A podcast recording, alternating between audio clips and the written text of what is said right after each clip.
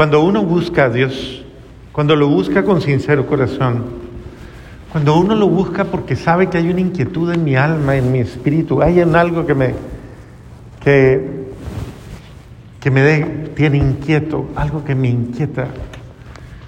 Eh, es hasta bonita la canción esa que dice, Jesucristo me dejó inquieto. Y es que es verdad, se siente uno inspirado, motivado.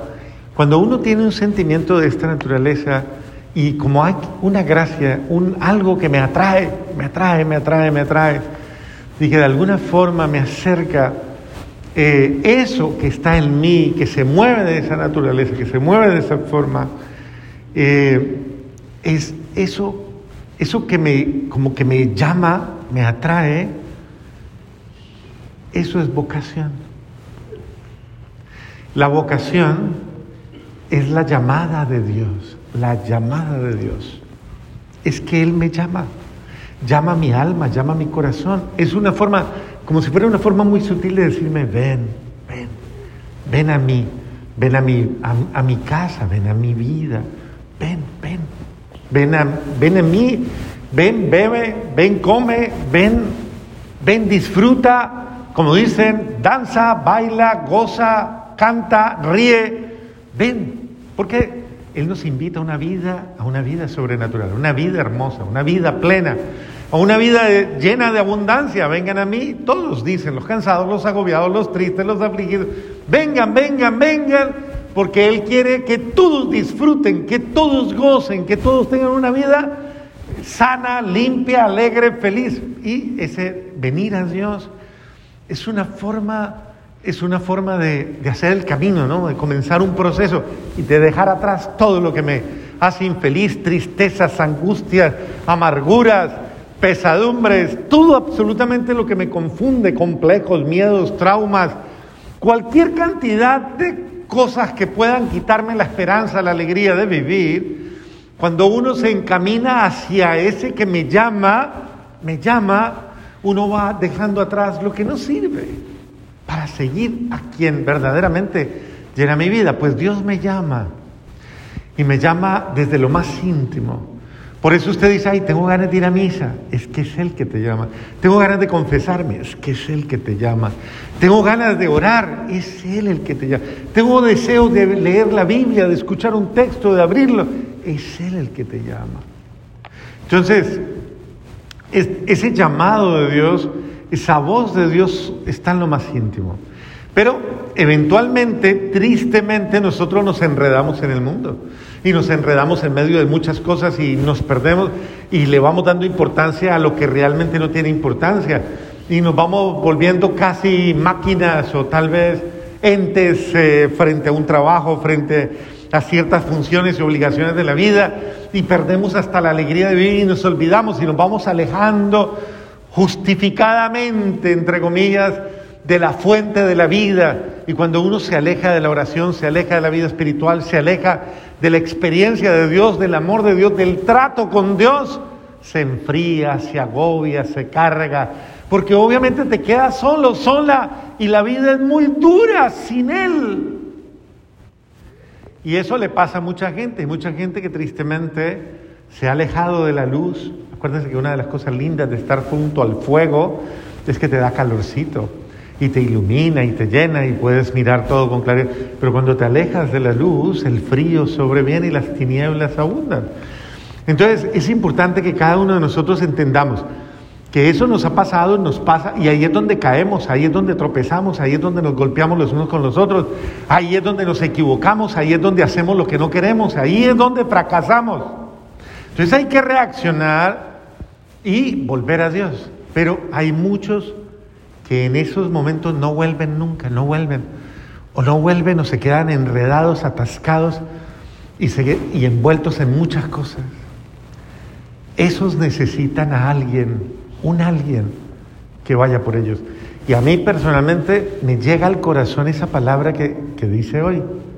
¿Quién irá? ¿A quién enviaré? ¿Quién hablará? ¿Quién lo hará? ¿Quién irá a matrimonios destruidos? ¿Quién irá a jóvenes perdidos? ¿Quién irá a personas desoladas? ¿Quién irá a los tristes? ¿Quién irá a los abatidos? ¿Quién irá a los confundidos? ¿Quién irá? ¿Quién va a ir? A esos que están tal vez limitados. ¿Quién va a ir? ¿Quién? Impresionante porque uno tiene que aprender a sentir ese celo y aprender a, salir de sí mismo, de tu egoísmo personal, de tu confort personal y tal vez de tu comodidad personal. Si yo estoy bien, ¿qué me importa lo demás? Eso no es cristiano. Dios quiere que tú te sientas bien, pero la, yo se los digo, y esto es una fórmula, la vida se renueva dándola, la vida se, se fortalece entregándola. Uno es más feliz cuando da que cuando recibe. Y de verdad, el Señor te llama a que le ayudes. ¿Quién va a ir? ¿Quién me ayuda? Mire cómo en la misma experiencia lleva a Pedro eh, y lo reta y lo pone a que, ok, usted sabe hacer cosas, las cosas del mundo las sabe hacer muy bien. Pues mire que haciendo sus cosas del mundo no, no es suficiente. Aún aquello en lo que usted es experto, perito, cuando usted no está conmigo, eso no le funciona. Toda la noche me pasé bregando y nada. La vida se vuelve infecunda, se vuelve inútil, se vuelve insuficiente cuando yo la vivo sin Él. Pedro echa la red otra vez al otro lado, Señor, toda la noche, échela en mi nombre. Porque tú lo dices, lo hago. Y Pedro se vio que cuando, cuando vivimos y todo lo hacemos con Él y en Él, supera nuestras expectativas. Pues así fue. Así cuando vives tu matrimonio con Él, supera las expectativas. Cuando vives tu vida familiar con Él, supera tus expectativas. Todo. Y en ese sentido, Dios, Pedro vio y alabó a Jesús. Y en ese momento reconoció, Señor mío y Dios mío. Porque ve cómo Dios nos lleva a una vida de verdad de abundancia y de amor. Pedro, pero no te alegres por haber sido eficaz en las cosas temporales. Yo te haré pescador de hombres, o sea, yo haré de ti, de la misión tuya en la vida, una misión mucho más profunda, la de salvar almas, la de conquistar gente para Dios. Y miren, creo que hoy es importante que meditemos en eso. Qué bello sería que nosotros pudiéramos disponernos y disponer nuestra vida para servirle a Dios. Que no nos ahorráramos y que no tuviéramos esa tentación de no, yo hago mi vida, yo por acá, y lo que a mí me gusta, y lo que yo quiero, y lo demás. Sino que yo tenga esa vocación de apertura, de servicio, de darme. Cuando uno se da, se enriquece, se forma, se fortalece, crece.